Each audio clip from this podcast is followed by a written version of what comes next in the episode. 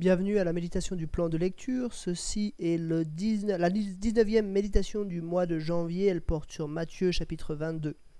Lecture de l'Évangile selon Matthieu chapitre 22. Jésus prit la parole et leur parla de nouveau en parabole. Il dit Le royaume des cieux ressemble à un roi qui fit des noces pour son fils. Il envoya ses serviteurs appeler ceux qui étaient invités aux noces, mais ils ne voulurent pas venir. Il envoya encore d'autres serviteurs avec cet ordre Dites aux, invités, j'ai préparé mon festin. Mes bœufs et mes bêtes grasses sont tués, tout est prêt, venez aux noces. Mais eux, négligeant l'invitation, s'en allèrent, l'un à son champ, un autre à ses affaires. Les autres s'emparèrent des serviteurs, les maltraitèrent et les tuèrent. À cette nouvelle, le roi se mit en colère. Il envoya ses troupes, fit mourir ses meurtriers et brûla leur ville. Alors il dit à ses serviteurs Les noces sont prêtes, mais les invités n'en étaient pas dignes. Allez donc dans les carrefours, et invitez aux noces tous ceux que vous trouverez. Ses serviteurs s'en allèrent sur les routes, ils rassemblèrent tous ceux qu'ils trouvèrent, mauvais et bons, et la salle des noces fut remplie d'invités. Le roi entra pour les voir, et il aperçut là un homme qui n'avait pas mis d'habit de noces. Il lui dit Mon ami, comment as-tu pu entrer ici sans avoir d'habit de noces Cet homme resta la bouche fermée. Alors le roi dit aux serviteurs Attachez-lui les pieds et les mains, Emmenez-le et jetez-le dans les ténèbres extérieures, où il y aura des pleurs et des grincements de dents. En effet, beaucoup, beaucoup sont invités, mais peu sont choisis. Alors les pharisiens allèrent tenir conseil sur les moyens de prendre Jésus au piège de ses propres paroles. Ils envoyèrent vers lui leurs disciples avec les Hérodiens. Ils lui dirent Maître, nous savons que tes paroles sont vraies et que tu enseignes le chemin de Dieu en toute vérité sans te laisser influencer par personne car tu ne regardes pas l'apparence des personnes. Dis-nous donc ce que tu en penses. Est-il permis ou non de payer l'impôt à l'empereur? Mais Jésus connaissait leur méchanceté, connaissant leur méchanceté, répondit Pourquoi me tendez-vous un piège hypocrite? Montrez-moi la monnaie avec laquelle on paie l'impôt. Ils lui présentèrent une pièce de monnaie. Il leur demanda De qui porte-t-elle l'effigie et l'inscription? De l'empereur, lui répondirent-ils. Alors il répondit Rendez donc à l'empereur ce qui est à l'empereur et à Dieu ce qui est à Dieu. Étonnés de ce qu'ils entendaient, ils le quittèrent et s'en allèrent. Le même jour, les Sadducéens, qui disent qu'il n'y a pas de résurrection, vinrent trouver Jésus et lui posèrent cette question. Maître, Moïse a dit Si quelqu'un meurt sans enfant, son frère épousera la veuve et donnera une descendance à son frère. Or, il y avait parmi nous sept frères. Le premier s'est marié et est mort. Et comme il n'avait pas d'enfant, il a laissé sa femme à son frère. Il en est allé de même pour le deuxième, puis le troisième, et ce jusqu'au septième. Après eux tous, la femme est morte aussi. À la résurrection duquel des sept sera-t-elle donc la femme? En effet, tous l'ont épousée. Jésus leur répondit Vous êtes dans l'erreur, parce que vous ne connaissez ni les Écritures ni la puissance de Dieu. En effet, à la résurrection, les hommes et les femmes ne se marieront pas, mais ils seront comme les anges de Dieu dans le ciel. En ce qui concerne la résurrection des morts, N'avez-vous pas lu ce que Dieu vous a dit? Je suis le Dieu d'Abraham, le Dieu d'Isaac et le Dieu de Jacob. Dieu n'est pas le Dieu des morts, mais des vivants. La foule qui écoutait fut frappée par l'enseignement de Jésus. Les pharisiens après apprirent qu'il avait réduit au silence les Sadducéens. Ils se rassemblèrent, et l'un d'eux, professeur de la loi, lui posa cette question pour le mettre à l'épreuve. Maître, quel est le plus grand commandement de la loi? Jésus lui répondit Tu aimeras le Seigneur ton Dieu de tout ton cœur, de toute ton âme, de toute ta pensée et de toute ta pensée. C'est le premier commandement et le plus grand. Et voici le deuxième qui lui est semblable Tu aimeras ton prochain comme toi-même. Ces deux commandements, de, ces deux commandements dépendent toute la loi et les prophètes. Comme les pharisiens se trouvaient rassemblés, Jésus les interrogea en ces termes Que pensez-vous du Messie? De qui est-il le Fils? Ils répondirent De David.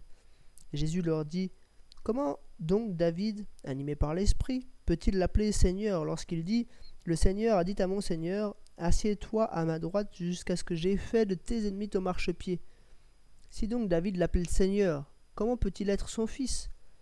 Aucun ne put lui répondre un mot. Et depuis ce jour, personne n'osa plus lui poser de questions. Jusqu'ici, le chapitre 22 de l'évangile de Matthieu. J'aimerais faire deux remarques sur ce chapitre première remarque, une remarque de contexte, on voit encore une fois, euh, comme on l'a vu tout au long de l'évangile de Matthieu, que la tension monte, et une tension qui vient en particulier des responsables religieux juifs et des pharisiens. On avait vu hein, euh, au chapitre juste au chapitre précédent que Jésus les accusait hein, avec cette parabole des vignerons en disant que eux étaient comme ces, vignerons auxquels le maître louait la vigne et qu'ils avaient tué le fils. Euh, donc Jésus était clair avec eux, il leur avait dit euh, tout, ce qui, tout devait être dit. mais là, il rajoute encore une parabole, hein, cette parabole où le roi organise les noces de son fils. Euh, et voilà, il y a tous les invités, ceux qui étaient censés être, là, ceux qui étaient censés venir, euh, viennent pas. Ils négligent l'invitation, ils se détournent et, le roi les fait exécuter. Puis il euh, fait inviter tous les, enfin tous ceux, tous ceux qui peuvent venir hein, pour que quand même la noce soit belle.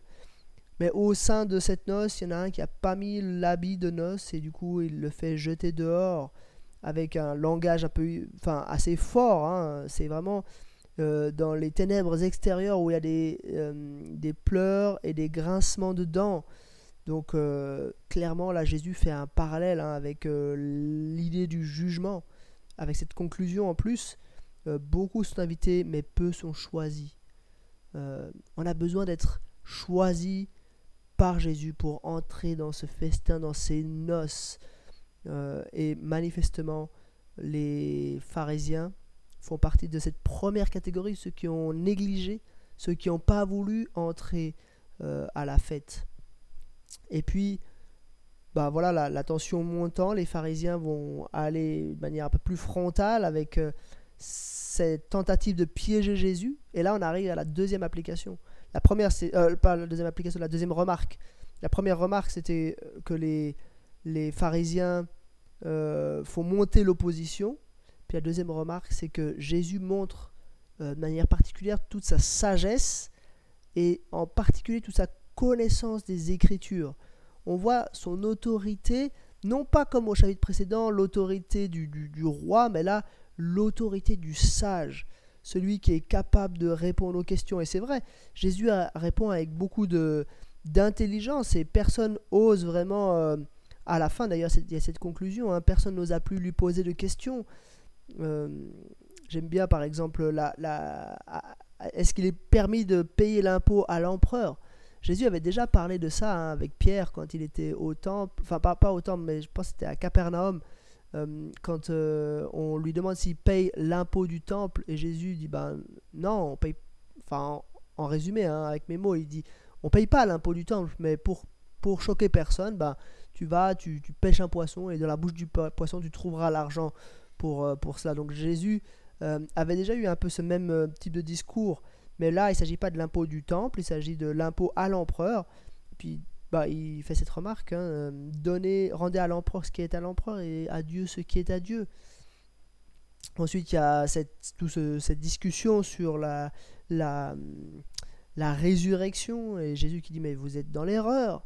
Euh, vous connaissez pas les Écritures et vous connaissez pas la puissance de Dieu, euh, en disant que à la résurrection il y aura plus de mari et de femme, on sera comme les anges dans le ciel, on sera tous des adorateurs de Dieu.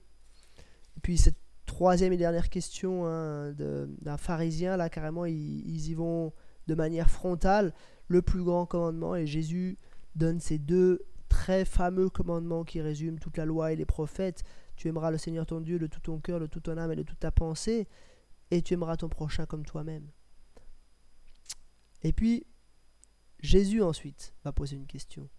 Il va encore montrer sa sagesse en posant lui-même cette question euh, est-ce que Jésus est le fils de David? Et il va montrer avec les Écritures que si Jésus est juste le fils de David, c'est impossible.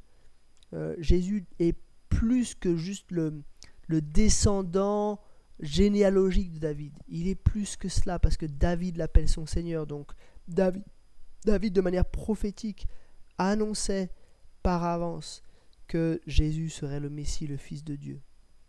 Voilà deux remarques sur ce chapitre 22 de Matthieu et je vous dis à demain pour un prochain épisode.